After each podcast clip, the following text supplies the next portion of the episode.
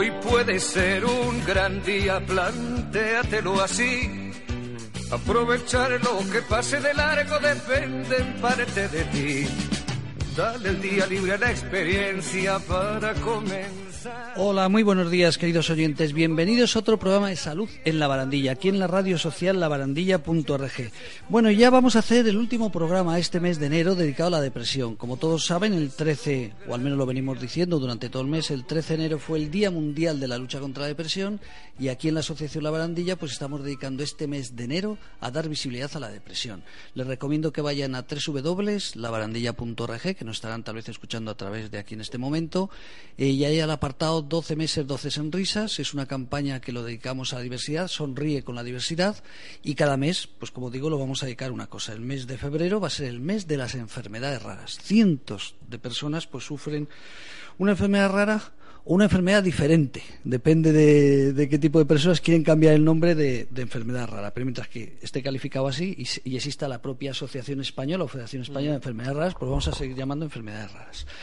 Bueno, hoy es un programa complicado porque claro, vamos a hablar de depresión, llevamos todo el mes, pero cuando te traes a dos pedazos de profesionales, pues, pues casi te da miedo empezar, porque te van a pillar en alguna cosa. Empiezo por la primera que para eso la tengo a mi lado. Doña Ana, un placer. Doña Ana Castaño, psiquiatra, ¿qué tal? Eh, pues eh, muy bien, y un placer también volver a estar aquí en este lugar que, en el cual me siento muy bien acogida y, como, y reconocer la labor tan increíble que hacéis, por supuesto. Pues hoy porque he llegado tarde. Eh, si no, te tendría que haber esperado que te lo merecías con una tortilla de esas que hago yo que me traigo de mi pueblo, eh, de morcilla de mi pueblo, para como unos señores, pero nada, te he traído un Steve, un que ha sido bien barata. Bueno, y al otro lado seguimos con Anas. Doña Ana Millán, ¿qué tal? Muy bien. Un placer. Igualmente. Fíjate, estoy pensando que que no estuviera Amadeo porque cuando vienen mujeres este programa está encantado. y mira que yo le prometí a su padre que no iba a casar y no hay manera. ¿eh? Se murió la mujer, lleva ya cuatro años y no hay manera de casarlo. Por eso sé que estaría feliz. Chica guapa diría, estoy feliz. Bueno, Ana Millán, eh, psicóloga, eh, gabinete Psicólogos Princesa 81. Bueno, pues ya que es igual, voy a empezar contigo y luego volvemos. Eh, psicóloga eres, ¿no? Si no, aquí no sé qué pintarías aquí en este programa. El título lo tengo. El título lo tienes. Oye, pues para hacernos un poquito la idea, eh, dinos qué es Psicólogos Princesa 81. Pues Psicólogos Princesa 81 es un gabinete, un centro sanitario de psicología que que fundamos, bueno, fundó Marta hace 10 años y poco a poco hemos ido entrando varios eh, profesionales, colaboradores y el año pasado, hace dos años, decidimos pues darle un, empuje a este gabinete eh, y nos asociamos mm, varios de nosotros y bueno, a día de hoy nos dedicamos a dar asistencia psicológica eh, en principio a todo tipo de, problemas psicológicos, ¿vale? Tanto, sobre todo en terapia individual, pero también tenemos terapia de grupo, mm, terapia de pareja. Eh, y luego además eh, somos centro de prácticas de bueno de, de, psicólogos que están empezando y aparte bueno pues tenemos también toda la parte de, de prevención del suicidio que es nuestro compañero Pedro el que se, se ocupa de que con él vamos a decir que el día, el sábado eh, ya, es eh, viernes 7 y sábado 8 de, de, febrero, pues hacemos nuestro curso en estas instalaciones con otro compañero más para formar a profesionales del SAMU, del SUMAR, médicos, psiquiatras, psicólogos, todas las personas que quieran eh, tener información sobre el tema de suicidio, hacemos un curso que van ustedes a www.labarandilla.org y en el apartado de próximos eventos, ahí tienen viernes 7 y sábado 8 cómo apuntarse para este curso con Pedro Martín Borrajón, Barrajón, que siempre lo digo mal, Barrajón, que siempre me critica. Eh, luego mira amiga Ana, la otra Ana, qué gente traemos. Y bueno, voy a decir otra cosa más que si te quieres venir, claro, es un sábado. Este sábado tienes cosas que hacer, Ana, con todos estos follones que tienes. Pero lo digo a las dos, este sábado, desde las once y cuarto aproximadamente hasta la una, no es para los oyentes, lo siento, porque os invitamos a vosotros, porque es pequeñito las instalaciones. Hacemos una rueda de prensa eh, para hablar sobre los dos años del teléfono contra el suicidio. Entonces, el día 2 celebramos nuestro segundo añito. Oye, ya llevamos más de 2.300 llamadas de personas con ideación suicida o de familiares, con lo cual algo, algo vamos aprendiendo, ¿no? Entonces vamos a hacer, eh, pues pues una rueda de prensa para que los medios de comunicación sepan un poco lo, cómo se está planteando en España el tema de la prevención del suicidio. Contaremos en exclusiva que siete comunidades han aumentado los suicidios del 2018 al 2017 y ninguna de las siete tiene un plan de prevención del suicidio. Entre ellos la Comunidad de Madrid. Fíjate que coincidencia hay siete comunidades que han aumentado los suicidios, a pesar que en el año 2018 bajaron respecto al 2017 140 personas, afortunadamente 140 familias menos, pues no han tenido que pasar pues, pues por lo que se pasa, ¿no? Cuando alguien, un ser querido, se suicida. Bueno, pues decía que Pedro eh, también es uno de los ponentes este, este día uno. Luego, mira qué pequeño es el mundo, lo estamos juntando aquí todos. Bueno, pues luego volvemos, pero así un poco los oyentes se hacen la idea de con quién estamos hablando. Sí, yo aquí quería un poquito introducir una lanza en favor de la sanidad pública, a pesar de eh, las mermas que está sufriendo en los últimos tiempos eh, y sobre todo en los servicios de salud mental. Yo soy jefa de uno de los servicios del barrio de Morataz Vicálvaro, que realmente hay ahora mismo mucho empuje y mucho empeño en poner en marcha lo que son planes de prevención del suicidio. Y en concreto, en Moratalaz y en Retiro se ha puesto en marcha el Prisumo en, en Moratalaz, que es un programa de una intervención mucho más continuada precisamente en aquellos casos donde ha habido una tentativa de suicidio. Porque es verdad que es necesario el esfuerzo de atender eh, y subjetivar cuando una persona ha hecho un paso al acto o es una ideación muy intensa que pueda tener una acogida, como digo, diferente a lo mejor a otro tipo de, eh, de patología y además tiene que ser como más inmediata en el tiempo, no puede ser una vez al mes ni nada parecido. Entonces yo creo que ahí sí que se está haciendo un esfuerzo por parte de los profesionales, porque esto no va eh, a la par con que se dote de más recursos humanos, sino que es dentro del interés de los diferentes profesionales del equipo que se hace una labor de, continuidad de una atención semanal durante un periodo, revisión luego de cómo está la cuestión y demás. Pues qué bien, porque fíjate, Néstor Selman también viene, que lo conoces, colega tuyo. Sí, sí, totalmente. Eh, sabes que en el Hospital Gregorio Marañón, la parte de salud mental de, Gregorio Marañón, pues también ha creado un plan, llevan ya dos o tres años, junto con otros dos o tres hospitales aquí en la comunidad. Lo vamos a hablar exactamente lo que está haciendo de la salud pública. Y lo bien que se está haciendo, claro, que nos permiten y quienes estén motivados, porque probablemente Moratala ha tenido la suerte de tener una psiquiatra que está preocupada, porque ya lo sé desde hace años que está muy preocupada por el tema de la prevención del suicidio. Luego eso también es una suerte. A veces los, los, habitantes de una zona dependen de quién sea el responsable para que, que tengan más fuerza. Sí, para que sea de una manera o de otra. Sí, sí, Aunque vamos a hablar de depresión, pero cuéntame, ¿qué tal está la sanidad? Háblame tú como psiquiatra y como funcionaria. Cuéntame. Desde los dos puntos de vista. Nos escucha gente, ¿eh? pero pocos. O sea, puedes contar la verdad. No, no, pero bueno, yo soy conocida por ser bastante atrevida y muy comprometida a nivel político, o sea que no, ningún problema en hablar eh, sin la careta puesta. Entonces, ¿qué voy a decir de la sanidad? Pues a propósito del programa de hoy, casi que tendría que deprimirme, si no lo estoy ya.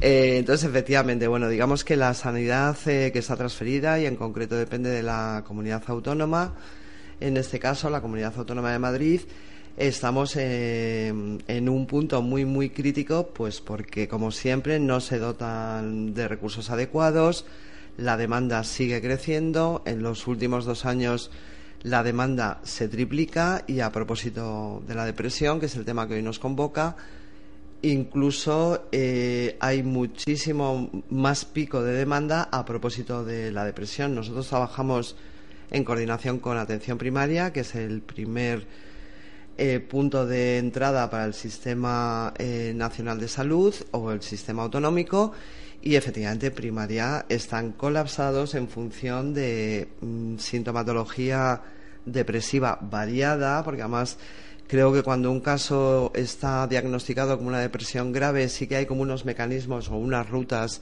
de intervención mucho más claras y sin embargo lo que podría llamarse un trastorno menor o una depresión que empieza a debutar es como que es mm, más compleja eh, la ruta, ¿no? Y primaria está colapsada para poder hacerse cargo de eso. Fíjate, Ana Castaño, estaba recordando hace poco, no me quiero, no voy a decir ni el lugar porque me olvidaré, pero estoy hablando hace dos o tres meses. Estuve en una jornada donde se hablaba de depresión, estaban también de la Fundación ANAE, distintos, una psiquiatra, colega tuya, una médico de cabecera, y recuerdo, fíjate, estabas, estaba tratando de hacer memoria, la médico de cabecera decía que diariamente, diariamente entre cuatro y ocho personas pasan por su consulta con temas de depresión. Se me olvidó preguntar si eran algunos reincidentes, digo reincidentes, si era un paciente habitual o si eran nuevos, pero decía que todos los días en su consulta, em, creo que era de Vallecas, eh, como médico de cabecera, pues entre cuatro y ocho personas venían todos los días para hablar sobre depresión. O sea que estas cifras las ves como normales. No, no, estas cifras están a la orden del día porque además yo aquí sí que quería puntualizar que hay, se ha escrito mucho, se ha hablado mucho sobre esto y es que la depresión es la epidemia de la modernidad. Y eso también está muy en relación, más allá de las cuestiones que puede haber de debate en torno a cuál es el origen, si es una alteración neuroquímica de neurotransmisores o no. Lo que sí que es cierto y es un hecho es que las condiciones de vida nos están llevando o bien porque no tengamos tiempo para poder pararnos a pensar qué es lo que queremos hacer o bien porque estemos en una situación de precariedad, lo, lo que plantea en la sociedad moderna es que seamos emprendedores de nosotros mismos, que debemos ser felices y hace una serie mm, eh, de planteamientos que llevan a que muchos sujetos se sientan desfallecidos porque no dan la talla. Fíjate, Ana, no te voy a interrumpir, simplemente eh, cuando hablé, yo os cuento, son las dos unas profesionales y sé perfectamente que, que, era una tontería lo decir si sabéis o no, ¿no? Porque nos conocemos desde hace tiempo. Pero el otro día quería cortarte porque hablando con, con la otra Ana, Ana de Psicólogos Princes 81, me decía que, que entre los temas que ella ve es que la situación hay más, más depresión entre personas sin trabajo que con personas con trabajo. No, no, voy a seguir por ahí, pero es porque te, te, voy a hacer esa pregunta directamente, tú que eres muy social. Lo que decía Ana es así, tú lo ves eh, también con... Que, sí, sí, yo, hablo, eh, yo hablo, vamos, eh, trascendiendo las cifras y hablo de lo que es mi experiencia eh, clínica y efectivamente es así. O sea que en los últimos años, eh, por una parte, todo lo que afecta a lo social. Sabemos además que en todo lo que es la prevención de la salud los determinantes sociales son fundamentales. Entonces, en salud mental también eh, trabajos precarios, que es más o menos como no tener trabajo, los desahucios, la gente que se queda sin vivienda, o incluso últimamente lo que hay bastante incidencia y que produce sintomatología depresiva y ansiosa es lo que se puede entender como el acoso laboral. Es decir, cambian mucho las condiciones laborales, se exige mucho más tiempo de trabajo, no hay libranzas, la gente está muy temerosa de perder su única fuente de ingresos y eso también se, se traduce en un malestar que no saben eh, gestionar y se puede plantear ya el inicio o el asomo de una, de una depresión. O sea, no es que se dices una sociedad moderna por todos los problemas que estamos teniendo, de paro, de competitividad. o sea, hay más pero también me refiero a que la sociedad moderna, que está amparada por el neoliberalismo, hace unos planteamientos de vida que conducen irremediablemente a que uno, si no está en ese planteamiento de vida, se acaba deprimiendo. Por ejemplo, lo comentaba eh, también con, con la compañera Ana, que está habiendo entre ah, niños y adolescentes mucha más sintomatología depresiva por los, lo que se les pide que hagan. El emprendedor de sí mismo es que uno desde muy joven tiene que saber lo que quiere, hacia dónde va a llegar, lo que tiene que conseguir. Entonces se hacen esos planes donde el que no aparece la sintomatología depresiva. O sea, es como que uno se desinfla. Y entonces aparecen métodos como no, tienes que ser resiliente, es decir, eso, mm, así un poquito para que nos podamos entender, entender a nivel coloquial, qué es la resiliencia. Aguanta con todo y calla de alguna manera. Entonces es la propia sociedad la que está generando esos mecanismos de alguna manera de exclusión donde el que no esté a la altura se queda fuera. Entonces los más jóvenes padecen muchísimo esa cuestión, ¿no? De, no estar a la altura. Que vemos en la prensa habitualmente, cada vez hay más depresión, los niños, ¿lo estáis viendo en este caso? Totalmente, sí, sí, sí, sí, vamos, lo vemos de, diario. Sí, sí. Ana, por hacernos una idea, claro, si voy a decir apellido, Millán. Aquí a mi lado, Millán la de más allá. Millán, eh, por hacernos una idea, eh, en el mundo. Esto de la depresión es una cosa de España. Cuéntanos un poquito si hay, somos un país puntero, no somos un país, así, y luego volvemos a los temas más, más, eh, más colegiados. Mira, a mí una vez me preguntaron eh, que si en el tercer mundo había depresión. Entonces, es verdad que no hay forma de diagnosticarla, pero también es verdad que hay, mm, según los datos, ¿vale? Hay más depresión en los países occidentales que en el, vamos a llamar, tercer mundo, ¿no? Entonces, yo creo que esto tiene muchos matices. Una de las cosas, y ahora te cuento algún dato, eh, pero uno de los matices que yo veo y coincido con, con, Ana Castaño, eh, mm, es una cosa que, que, yo escuché hace poco que me llamó mucho la atención, que es lo de la adaptación hedónica. Es decir, el hombre siempre busca pues compensar placer con dolor, ¿no? Y entonces, al final... Busca placer, pero cuando lo tiene se adapta, porque las personas nos habituamos a todo, entonces empieza a no estar satisfecho y busca más. Y como esta sociedad, al final sí es verdad que es eh, eh, como que mantiene eso, pues estamos en una constante insatisfacción que cuando llega un punto en el que el siguiente nivel yo no lo puedo conseguir, pues me deprimo. Bueno, me deprimo. O sea, de, hablar de depresión es, muy gordo, pero me deprimo, me, da un bajón.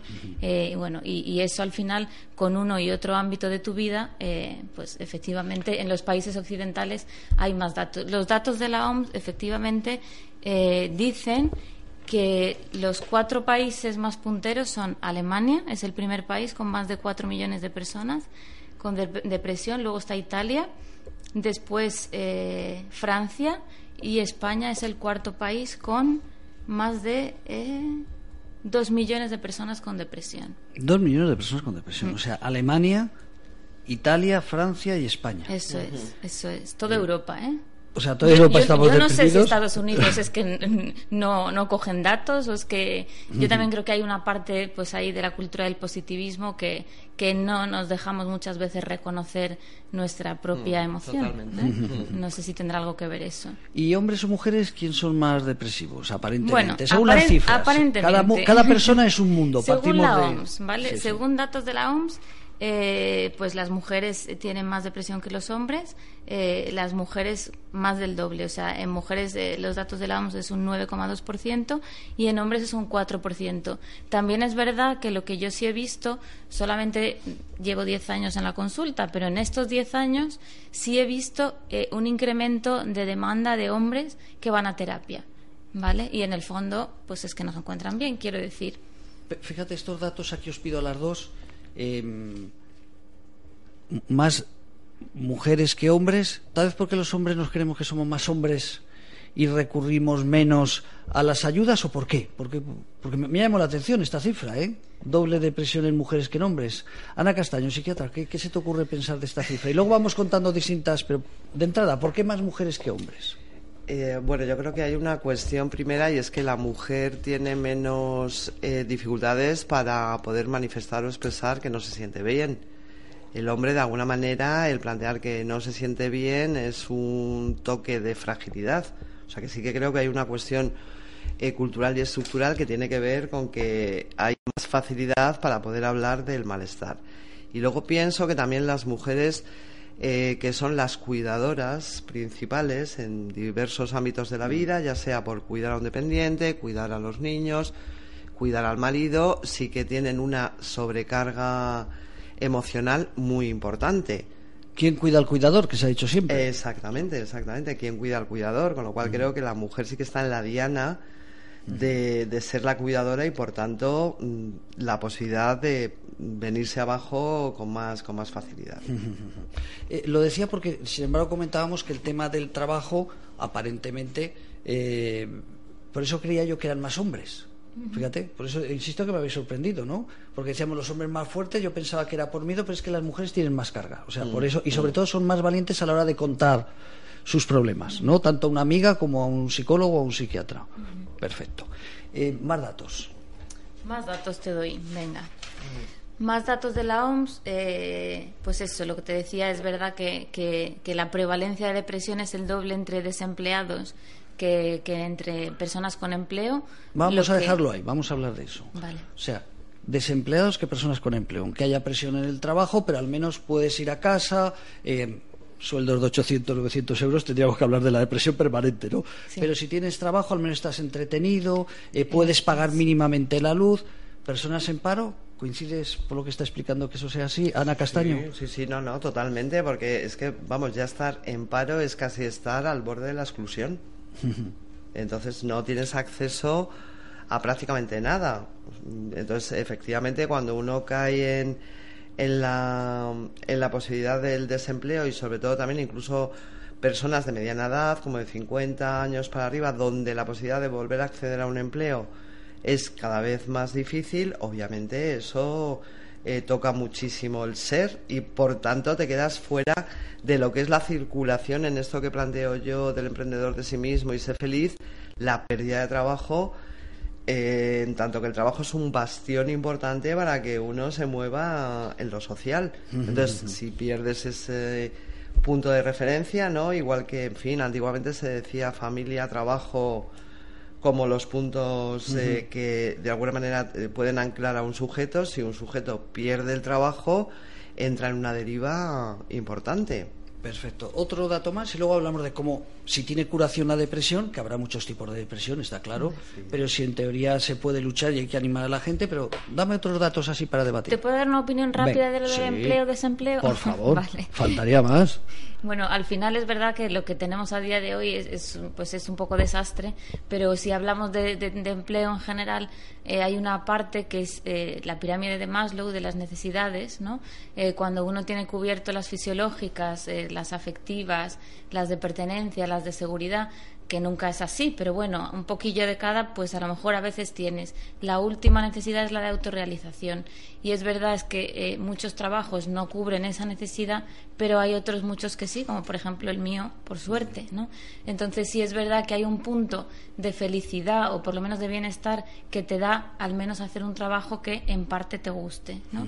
Y luego hay otra otra cosa también que es que a mí me dicen que cuando tengo un problema, eh, que cómo soy capaz de pasar consulta, ¿no? Y en el fondo yo les digo que soy capaz porque cuando yo estoy conmigo misma sin centrar la mente en nada, estoy en mis problemas, pero yo cuando estoy poniendo la atención en, en otra cosa, en otra persona que no soy yo, pues eh, al final no estoy mm, dándole vueltas y rumiando mi problema. Entonces yo creo que hay una parte ahí también de teoría de la atención que, que, en el que el trabajo, eso de que el trabajo dignifica, pues que puede ir un poco por ahí, dentro de, pues de las circunstancias, insisto, en que tenemos a día de hoy a nivel De hecho, imagino tanto los psiquiatras como los psicólogos también habrá depresión.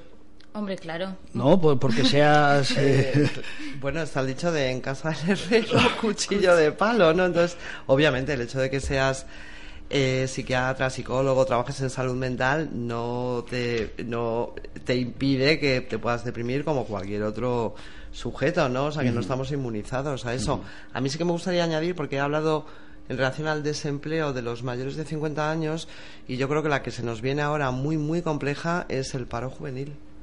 Porque son, es la década donde los jóvenes están mejor formados y mejor preparados y precisamente donde hay más dificultades para acceder a un trabajo y además un trabajo que tenga que ver con lo vocacional. Yo ahí estoy también con mi compañera que yo eh, me gusta mucho mi trabajo. Entonces, más allá de que me pueda quejar, de que a veces sea más difícil todo, es cierto que ahí tengo una, una compensación porque hago lo que me gusta y lo que quiero hacer. Pero hay muchos jóvenes que no tienen acceso luego a las carreras y a, las, eh, a la preparación que han tenido de máster, todo un, tiempo empeñado en eso, ¿no? En esa formación y sin embargo no hay acceso, no hay mercado eh, laboral. ¿Qué está diciendo? Que tienen las privadas, o sea, lo público se os viene faena encima y las privadas clientes. O sea, que esto de que los jóvenes no encuentren trabajo, que os voy a contar que tengo una hija viviendo en Inglaterra y la otra he tenido que recurrir a todos mis contactos para colocarla, que afortunadamente la he colocado. Luego imagino que el que no tiene mano es difícil que trabaje un hijo o tengo mínimamente unos, estudios medios, ¿no? O sea, esto va a depender, o, esto significa que en poquitos años o ya va a haber depresión con chavales de 22, ya ha quedado claro que sí con los jóvenes, por las presiones, por las circunstancias. Pero a partir de ahora se está viendo que ya chavales de 22, 23, 26, 27, 28 años también va a ser un colectivo depresivo. Digo depresivo. Eh, te pregunto a ti, ¿cuál de las dos? Lo es, lo es. Es decir, ya yo por la O sea, como clientes, por ejemplo. Bueno, claro, sí, sí. Por la zona en la que tenemos la consulta, al final es una zona universitaria y tenemos muchísima gente entre los 18 y los 20 y pico. Eh, sí, claro que tienen depresión Claro que sí. Es decir, al final la depresión es, eh, es la punta del iceberg que de, pues, de otros problemas que hay debajo, eh, pues de todo tipo. Entonces, eh, pues no te sé decir en concreto, pero en el fondo, a nivel evolutivo, pues eso, las personas mayores de alguna forma es y yo hablo siempre de la crisis de los 20, que es eh, la caída al mundo real. Cuando tú de pequeño eh, has visto o te has imaginado con tus pocos recursos mentales que el mundo era de una manera y tú llegas a los 20, eh, te metes en una carrera o no, te metes en un trabajo o no, te metes en una pareja o no, de repente te das cuenta de que nada era lo que parecía, de que mm, tus recursos no pueden atender bien a las demandas del ambiente y eso genera muchísima ansiedad, mucha depresión, te comparas, bueno, ya el tema de las redes sociales ni te cuento. Mm. Aquello ya es, todo el mundo dice que todo el mundo tiene una vida perfecta. Y digo, es mm. que si os escucharais todos, decir lo mismo. Sí, sí, sí, sí, sí, Oye, fíjate. Eh, yo aquí añadir que, que, sí, que totalmente de acuerdo con, con lo que dice. Eh, Ana, y creo que además es como que mm, eh, en lo que está por venir, ¿no? Lo que tú decías, jóvenes de 20 a 30 años si van a ser mm, depresivos, aunque realmente bueno habría que matizar más, porque yo creo que ahora mismo también lo que aparece mucho, que puede acabar en depresión o no, son los ataques de pánico, es decir, la angustia. La angustia está en el centro de, de muchas generaciones y sobre todo de los 20 a los 30, porque además creo que realmente el concepto de progreso o de un futuro mejor cada vez está más lejano. Yo mm. siempre pienso en mi generación, ¿no? que soy más o menos de tu pinta, yo creo, o un poquito o un poco mayor tal vez. es como que sí que había todo un territorio de progreso por conquistar, pero sin embargo ahora, como digo, es gente muchas veces que está muy preparada y no encuentra trabajo. Os voy a hacer una pregunta que no sé si, si tiene sentido o no ya le he contado, Andrés me va a decir nuestro técnico si lo has contado en otro programa de salud en la barandilla, pero lo voy, lo voy a volver a contar porque he recordado, es un caso personal de mi hermano. Eh, recuerdo cuando habéis dicho en, estos países de Sudamérica o en África que no hay depresión. Claro, a lo mejor es que no. Ellos no saben lo que es la depresión ni hay nadie que les cure. Y yo te voy a contar un caso de hace 40 años, por lo 40 años, sí, porque me acuerdo perfectamente, hasta 40 o 45 años. Mi hermano es agricultor, se ha jubilado y el Banco Central, que entonces no eh, existía el Banco. Tú eres joven, no te acuerdas del Banco Central, no te acuerdas que era un banco, un banco grande. Bueno, pues un amigo de mi hermano en el pueblo de al lado trabajaba en un banco. Y mi hermano agricultor. Significa que en verano los tomates, calor, en invierno eh, las aceitunas. Y cayó en una depresión. Cardona, un amigo de él y amigo mío también, eh, con esa diferencia de edad, y cayó en una depresión. Y recuerdo que un día mi hermano, yo no sabía qué era esto de la depresión, que me dice, joder, el Cardona, que está trabajando en un banco tranquilamente al calor, en invierno que tiene calor y en verano aire acondicionado, que venga aquí a los tomates y sabrá lo que es una depresión. El tío que es un vago, no sé qué. Y mi hermano es una persona normal, estamos hablando de hace 40 o 40 y algún años. Entonces, claro, no sé si siempre ha existido la depresión o entonces que no se conocía. ¿Me entiendes el ejemplo que te estoy contando? Tal vez ahora es que sois más profesionales, igual que un riñonante la gente se moría de un cólico Definitivo que no podías saber ni lo podías abrir, no lo podías cuidar. Entonces, puede ser que ahora es que hay más profesionales que cuidéis a las personas y que las personas saben que cuando tienen un problema tienen que ir al médico de cabecera pero inmediatamente al psicólogo o al psiquiatra o no o realmente lo que decimos antes eh, la sociedad nos está convirtiendo cada vez con más problemas o no, eh, no sé si me estoy enrollando pero no sé si me entendéis. yo lo que lo que veo yo así en principio es que cada vez que tenemos más eh, facilidades pues nos preocupamos menos por sobrevivir. Si tú solo te preocupas por sobrevivir, como es al final plantar tomates, ¿no? A ver, quiero decir, simplificando mucho, pues es que eh, la energía no te da para. porque, porque tu preocupación es, es una, una necesidad básica y, y, de alguna forma eh, en eso estás gastando tu energía. Entonces, a lo mejor si no tienes para comer, pues eh, probablemente, bueno, no es, que no, no es que no tengas depresión, es que lo que tienes es desnutrición, ¿no? y a lo mejor mm, sí, yo creo que en parte sí que ahora hay más recursos, hay más información, a veces de hecho sobre información, pero yo creo que también cada vez que más tenemos, más queremos. Vamos a hacer un parón, Andrés, y así nos pones esa cuña. Y ahora en la segunda parte tenemos que hablar de la depresión en sí, ya queda claro más depresión mujeres, por las circunstancias, cada vez hay más depresión. Los de campo es que antes no sabían lo que era la depresión y no sabían cómo ir al médico, ahora ya lo saben. Eh, en África y en Sudamérica y en estos países pobres, los pobres bastante tienen con sobrevivir como para encima meterles el tema de depresión. Pues ahora vamos a hablar ya de, a mí me gustaría saber si dar un ánimo o la gente que se prepare. ¿eh? Vamos con esa cuña. Buenos días. Os animamos a que os hagáis socios de la Asociación La Barandilla, solo por una cuota anual de 50 euros. Nosotros ya lo somos.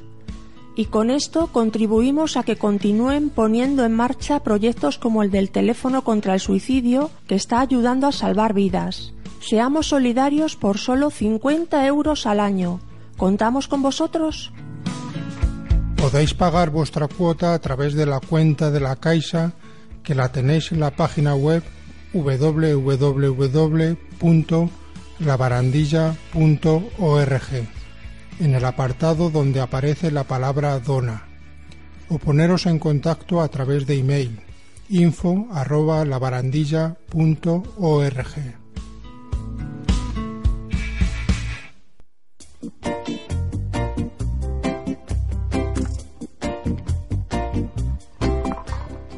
Bueno, bueno, desde aquí felicitar a los compañeros del Hospital de Día Lagman y del programa Conecta con nosotros. Qué bien que hablan esos locutores. Andrés, tenemos que hacer que ellos nos graben porque esto habla yo de asispa.org. 5.000 personas atienden a más de 100.000 personas en España, que es lo que cuento siempre. Personas mayores, personas dependientes. Oye, que lo graben ellos. O que tenemos que hablar del despacho Durán y Durán Abogados. Si tiene un problema usted en Zaragoza, en Barcelona, en Madrid, en Sevilla, en Valencia, Durán y Durán Abogados. O cuando tenemos que hablar, pues eso, Hospital de Día Lagman, calidad de vida para todos sus pacientes. ¿Qué te parece, Andrés, si lo graban ellos? Porque me ha encantado, ¿eh? Que estamos en una campaña, porque este año, y hacemos dos años, vamos a ir a declarar de utilidad pública, no nos apoya nadie. Con todo esto que llevamos dos años, que el teléfono en suicidio no vende y las otras actividades que hacemos, pues vamos a declarar de utilidad pública y lo primero que nos han dicho tenéis que tener socios socios para que nos apoyen, para que pongan 50 euritos al año, que vamos a hacer actos para ellos, para disfrutar. Y entonces han grabado una cuña para que la gente sepa que buscamos gente que nos apoye en esta labor que hacemos a través de la radio social La Barandilla. Y me ha encantado, me ha encantado cómo lo han grabado. Buena ¿eh? cuña, buena Sí, sí, cuña. sí, sí, les voy a decir, bueno, tengo por ahí que hablar de otras cuñas que tendríamos, pero que lo graben ellos. Voy a hacer que lo graben ellos, así no se me olvida. Bueno, seguimos con el programa. Yo me gustaría saber si tenemos que ser eh, positivos o esto de la depresión es duro. Vamos a empezar por casos privados, luego vamos a lo oficial, ¿no? Ajá. Como gabinete psicológico, que habrá mil en Madrid. ¿Cómo te llega un paciente? Si hay distintos tipos de depresión, cuéntanos. Y luego, ¿cómo lo tratáis? Ya no te voy a decir el precio, eso que vayan a Princesa 81 y que pregunten ahí. Está bien. Tres está W. com- competitivo. Vale, vale, vale. Porque, oye, por cierto, ¿qué web es la vuestra? Eh, psicólogosprincesa81.com. Ah, es fácil. Así de fácil. Psicólogosprincesa81.com. Perfecto. Y hay que pregunte. Efectivamente, Bueno, ahí está todo. ¿Te llega alguien? ¿Cómo ¿Quién me recibe? A ver, normalmente eh, eh, la demanda suele ser de uno mismo. Sí hay muchas veces que demanda un familiar.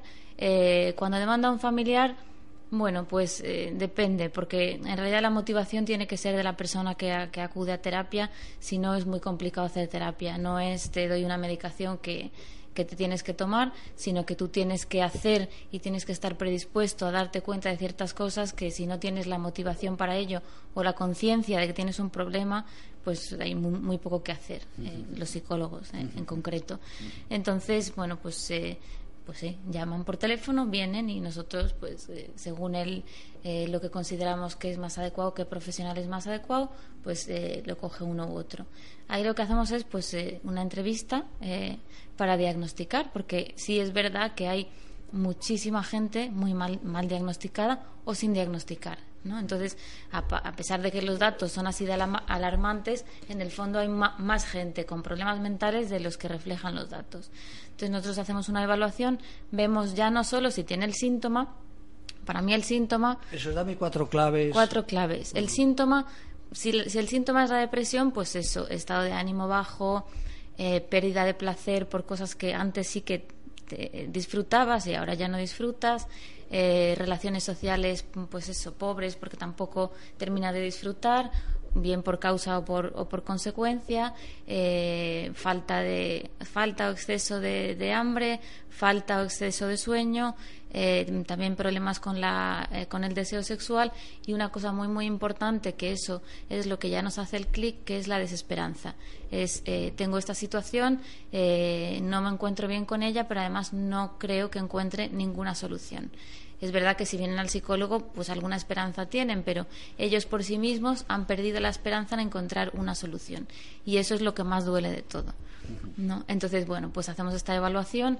Eh, si el síntoma es la depresión, hay muchos tipos de depresiones, ¿verdad? Hay depresiones, bueno, sería muy largo, pero hay depresiones que duran toda la vida, ya sea por personalidad, ya sea por circunstancias en la infancia que te han dejado, entre comillas, marcado, eh, o bueno, luego hay episodios depresivos, ¿no? Em, ¿Que de dónde viene? Pues igual, sería meterse en un tema muy largo, pero a mí me gusta mucho verlo desde el modelo biopsicosocial y es no es que sea que tú de repente has nacido así, que mucha gente cree eso y, desmontar esa idea es muy importante porque si tú tienes esa idea te dejas sin recursos, si tú has nacido con eso no puedes hacer nada. Eso yo no estoy de acuerdo. O sea, antes sí se decía, bueno, ya nos dirá eh, la doctora, pero, pero yo creo que siempre hay algo que hacer. Entonces, a nivel de, de, de dónde viene y de qué hacemos con ello, muy rápidamente y sin enrollarme, biopsicosocial hay una parte biológica que no, sabemos si es causa o consecuencia, pero la hay. Eh, hay una parte psicológica de cómo yo percibo las situaciones, de cómo yo pienso, cómo yo siento y qué hago con las emociones y qué es lo que yo hago o dejo de hacer. Y luego hay una parte social que, como somos seres sociales, eh, si dejamos de interactuar o interactuamos mal, eh, pues lo mismo, causa o consecuencia de la depresión.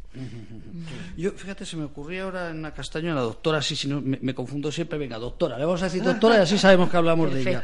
Eh, por, por hacernos un poquito la idea, la imagen desde fuera hablaríamos que los clientes de ella o son eh, particulares que se lo pagan o bien que pertenecen a alguna mutua. Seguro que tenéis acuerdos con mutua. En el caso de la sanidad pública, en lo que te voy a decir, me tienes que decir si es así o no, la imagen que hay es que como no tenéis personal, suficiente psicólogo ni suficientes compañeros psiquiatras, pues que lo fácil es medicar. Cuéntame si eso es verdad o no. Te digo que lo de ello está claro. Tienes una mutua y se puede pagar a alguien, pues si necesita cuatro tratamientos, cuatro tratamientos. En el caso de la seguridad social, ¿cómo está eso? Eh, no, eh, vamos a ver. Eh, es una imagen que hay. Sí, sí, no, no, y totalmente. Y puede que en algunos casos o en algunas circunstancias pueda ser lamentablemente cierta. Yo creo que ahí precisamente el desafío es hacer un abordaje desde lo sociocomunitario. Yo estoy en un servicio de salud mental de un barrio. Entonces, en el momento que planteas efectivamente el, modelo que yo estoy de acuerdo con ella, biopsicosocial, estás tienes varias entradas para poder abordar un problema, ¿no? Por la parte biológica, que sería todo el despliegue farmacológico, que también hay, hay la posibilidad de en otro momento y otro día hacer un debate, porque habría también, también hay controversias en ese sentido de lo que es eh, rápidamente medicar. Y luego estaría la parte psicológica y la parte social en un equipo de salud mental. Hay psiquiatras, hay psicólogos, hay trabajadoras sociales, o sea que no solamente somos los psiquiatras los que abordamos la, la, cuestión y dentro de la psiquiatría no todos los psiquiatras siguen a rajatabla el modelo biológico, ¿no? Yo en mi caso soy psicoanalista. Con lo cual yo frente a un caso de depresión lo que me parece fundamental, bueno, como bien ha dicho ella, habría que situar el síntoma en donde para mí uno de los síntomas fundamentales es que no hay proyecto vital o hay muchas dificultades para poder sostener un proyecto vital o este proyecto se ha venido abajo. Igual que también podríamos considerar por el lado de la depresión todo aquello que hace al duelo. El duelo por la pérdida de un ser amado, el duelo por la salud, el duelo por la entrada en la vejez, o sea que hay eh, la pérdida de trabajo. El duelo afecta a cualquier tipo de pérdida y que puede dar esta sintomatología eh, depresiva. Y luego estarían los casos que son ya más graves, que tendrían que ver más con la psicosis, como podría ser la melancolía. Es un cuadro muy, muy grave de depresión donde hay un tanto por ciento muy elevado de pasos al acto, es decir, de, suicidios. Y luego estaría lo que se conoce, esta entidad que es muy antigua, la depresión endógena, donde se plantea a lo mejor este fantasma del que no hay nada que hacer, que yo desde luego no lo comparto para nada, incluso ante un caso de gran dificultad siempre hay que apostar porque es posible que algo se cree, que algo se produzca, que algo se invente para que el sujeto tenga una vida mejor. Entonces, para mí, lo que es absolutamente básico, quizás para desmontar esto que tú dices, que es cierto que también pasa mucho en primaria, en primaria no tienen tiempo. Entonces, muchas veces lo que se hace bajo una serie de protocolos en relación al uso racional del medicamento es medicar inmediatamente. Y, por ejemplo, un duelo no hay que medicarlo. y hay una Eso, depresión perdón, menor. vo- Voy a hacer un paréntesis ahí. Sí. nuestras hijas los que somos padres, nosotros los que eh, tenemos o hemos tenido pareja. Eh, lo habéis comentado antes y te voy a interrumpir, pero aprovecho ahora. Eh, cuando alguien deja a alguien, que se te cae el mundo encima. Yo creo que hasta el que lo deja, ¿no? Pero sobre todo el, el- el- el que le han dejado. Eh, habría que ir al médico porque hay gente que sufre. No hablar de gente cercana a mí, pero gente que ha sufrido, que lo ves echas polvo. Es recomendable ir al médico y decirle, oye, que, que esto es vida. Cuéntanos. No, yo creo que hay una cuestión que es el malestar de la vida cotidiana. Entonces no hay ni que psiquiatrizar ni que psicologizar en exceso lo que es el malestar. U- Otra cosa diferente es cuando ya ese malestar empieza a producir inhibición, síntoma y angustia, que por cierto es un texto absolutamente recomendable de Freud, que es donde ya realmente estás en un aprieto y estás en un apuro. Entonces ahí obviamente sí que hay que escuchar. Por eso lo que yo quería decir es que para mí lo fundamental frente a un sujeto que puede estar mm, deprimido, inhibido, angustiado, es primero de todo escuchar, porque a veces dando lugar a la escucha incluso puede estar la posibilidad de la cura, sabiendo al paci- eh, cosas de- del paciente, preguntando, eh, que hable de su historia, que ahí efectivamente puede estar incluso la, la clave para que pueda salir de esa situación de, eh, de depresión, ¿no? Y luego yo creo que también hay otra cuestión muy importante, quizás para mm, también abrir un poquito el panorama y es todo lo que tiene que ver con primera persona. Yo antes también os comentaba que he empezado a leer un libro, no lo puedo comentar mucho porque... Este lo ponemos, ¿no? Pero al menos lo recomiendas, ¿no? Sí, sí, lo recomiendo, que es de Johan eh, Hari, que él es un periodista eh, franco-suizo que habla de su experiencia en primera persona. Él empezó a padecer a depresiones cuando era muy joven, cuando era adolescente, y hace todo un recorrido de lo que le fue pasando a lo largo de la vida. Estuvo medicado, se llaman las conexiones perdidas, y entonces él hace un O sea, no lo- planteamiento. no, lo, has leído, pero si te lo ha recomendado alguien, encima eres psiquiatra, significa que sería bueno para que lo leas, Sí, ¿no? sí, sí, yo creo que es muy interesante Que porque no además- tienes que ver nada, no vienes a vender el libro, sino simplemente No, no, es como no. información de un No, buen no, libro. Vale, es, vale. es que me, me he encontrado que es de la editorial Capitán Swing, que me, vamos, me lo regalaron, lo agradezco enormemente y no, no lo conocía y he empezado a leerlo y da toda una visión muchísimo más amplia, podríamos decir biopsicosocial, de lo que es la depresión y cómo abordarla y cómo, y cómo tratarla. Que no solamente sería medicalizando, que yo creo que eso, vamos a ver, Creo que cuando yo hablaba de la época, que insisto mucho en los efectos que trae la época, porque creo que tenemos que estar muy al día de eso, es que un sujeto tiene que ser productivo en cero coma. Por ejemplo, si alguien está deprimido, tiene una baja laboral, entonces aparece la posibilidad de que rápidamente se reincorpore al trabajo. Entonces se medica en exceso para que los sujetos vuelvan a ser productivos en el menor tiempo posible. Ana, perdona ¿Mm? por cortarte. Dime, dime. Eh, las empresas entienden cuando un empleado, desde tu experiencia, que más de uno te ha pasado, eh, que, que, que a lo mejor no le darías el alta y te pide que le des el alta porque corre peligro su empleo, no. Ahí ahora yo lo bueno, que habrá estoy... de todo, claro, pero Yo últimamente lo que me estoy encontrando es que hay personas que no están en condiciones de ánimo para trabajar y trabajan y siguen trabajando por mucho por temor a perder el empleo.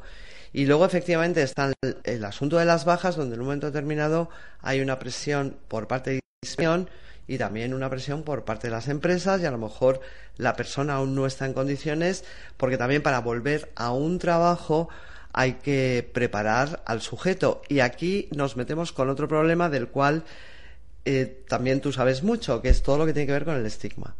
Es decir, una baja por depresión estigmatiza. Entonces la vuelta luego es mucho más dolosa que si es una baja porque a uno se le ha fracturado un tobillo. Entonces, efectivamente, creo que hay, hay que hacer una labor, a propósito de que sois una radio social, de ir más allá del estigma o ir en contra del estigma de cualquier asunto que tenga que ver con la salud mental. No solamente lo que es el trastorno mental grave, que efectivamente está muy presente, sino que cuando una persona tiene una baja porque no ha dado la talla, la vuelta a- al trabajo en muchas ocasiones se convierte en un infierno. Y ahí tenéis libertad los psiquiatras el, o el médico de cabecera, de acuerdo contigo, para dar las altas sin miedo. Me refiero que, que si tú ves a alguien que necesita, que tiene que estar de baja y él te lo pide, ¿qué haces? O sea, alguien que lo ves con una depresión. Vamos a hablar de una depresión que esté un poquito profunda, ¿no? Sí, sí, Eh, sí. Y él, por el tema del trabajo, te lo pide. ¿Qué haces como psiquiatra si te viene a ti? Que le dices, pues vale, te doy el alta o le das la vuelta para que siga todavía ahí de baja. Cuéntame, por experiencia, por aprender. No, pero siempre cuando yo estoy planteando que das lugar a la escucha, con lo cual va a plantearse un diálogo. O sea, no, no es el psiquiatra en plan Frankenstein y tal, que, tal, tienes que hacer esto, sino de lo que se trata es de ver dónde está el apuro e incluso poderle tranquilizar, que a lo mejor no pasa nada si se toma un poquito más de tiempo y que además eh, la baja es un derecho, es un derecho laboral que ninguna empresa puede ir lo digo contra él. que tú conoces, que sabes que ha habido una ley donde te podían Sí, sí, despedir sí, y ahora este nuevo gobierno está ahí dando... eh, vamos, por suerte, eh, la nueva ministra de Trabajo, a la que conozco personalmente y de la cual me siento muy orgullosa, ha planteado que es la Bueno, no vamos a decir, ella es de acción- Podemos. Sí, Se nos ha olvidado decir, sí. como ella me dice, ella no le gusta ser política, pero lo voy a decir yo, ella es de Podemos, ya que ha dicho que a la ministra. Sí, claro, totalmente. Entonces, eh, es una auténtica barbaridad que se diera, que la reforma laboral eh, Rajoy permitiera despedir a las personas porque acumulan bajas médicas. Obviamente, cuando una persona no está capacitada para volver al trabajo, no debe de volver.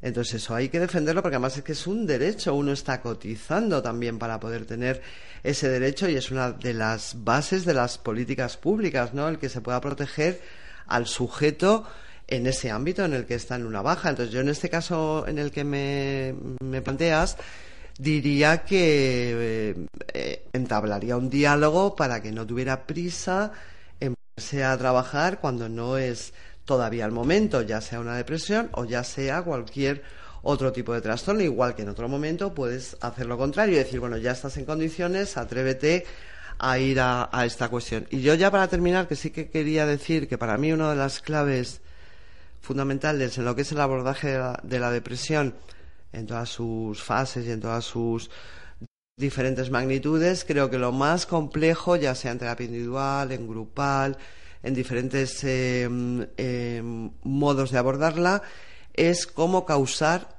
el deseo. Es decir, cuando hay una pérdida de proyecto vital, me parece que lo más difícil es que una persona vuelva a engancharse eh, con la vida, ¿no? Entonces, aquí tengo que decir que el empiezo del programa me ha encantado con la canción de Serrat de hoy puede ser un gran día. Realmente el, el que una persona depresiva se encuentre en ese momento donde diga hoy puede ser un gran día, creo que es el mayor reto al que nos enfrentamos los profesionales. Y, y para terminar, soluciones.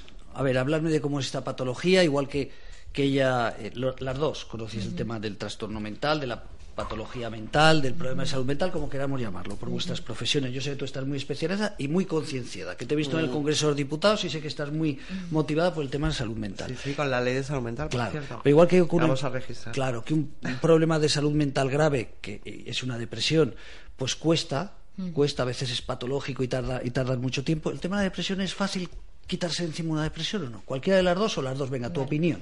Fácil, no, fácil no es, como nada en la O vida. sea, no es fácil. De entrada, el que. el Pero que tampoco le- es imposible. El que detecta una depresión tiene que saber que esto va para largo, ¿no? No se tiene A que ver, animar y pensar final- que en un mes se va a ir a la calle tranquilo. Claro, o sea, yo creo que al final las cosas no son sí o no, no son categoriales, sino que son dimensionales. Es decir, uno pu- puede no tener diagnosticado un trastorno por depresión mayor, pero eh, estar deprimido, y eso también cuenta, ¿no? Entonces, en cualquier caso, tiene tratamiento, que es lo importante, ¿no?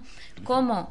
Pues a grandes rasgos sí que lo que está demostrado es que eh, el tratamiento mm, eficaz sería, eh, bueno, valorar el caso es lo primero, pero mm, una combinación, según el caso, de, tratamiento farmacológico y tratamiento psicológico. E incluso te diría tratamiento pues, a niveles so- sociosanitario, social, llámalo X. Eh, yo he trabajado antes con una psiquiatra que decía que el tratamiento farmacológico es como un ascensor que te sube del sótano al bajo y el tratamiento psicológico, psicoterapéutico es lo que te enseña a andar.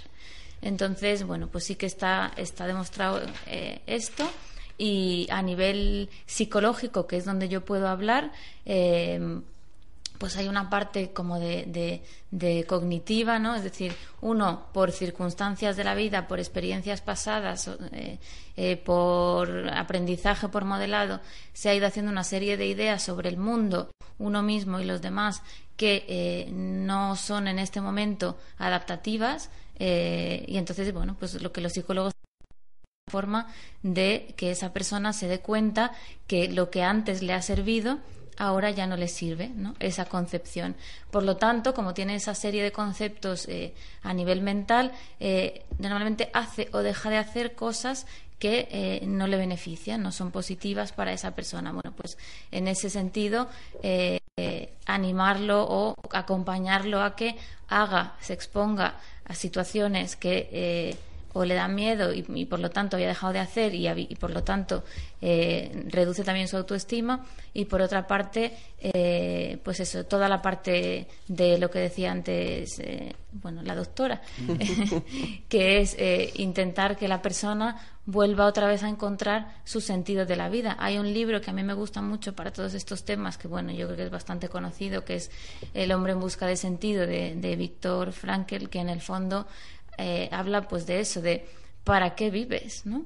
Y es verdad que los depresivos a veces pierden, pues porque han intentado una serie de cosas y no les han salido y están en una situación que se llama indefensión aprendida. Entonces es eh, voy a darme cuenta de que esas soluciones que yo he intentado poner no han sido, pero sin embargo hay otras soluciones que yo puedo buscar y otros propósitos y otras metas y otros sentidos eh, bueno, pues que me tengo que empezar a plantear ahora. No es tan fácil. Y luego hay un último tema que yo quería decir, porque bueno, el tema del tratamiento es muy largo, pero hay una cosa que, que sí que quería decir eh, y que yo creo que es muy importante a nivel de, de salud mental en general y que es el cómo tolerar la emoción, ¿no? Es decir, no es lo mismo tristeza que depresión. Que una persona esté triste no significa que tenga una depresión.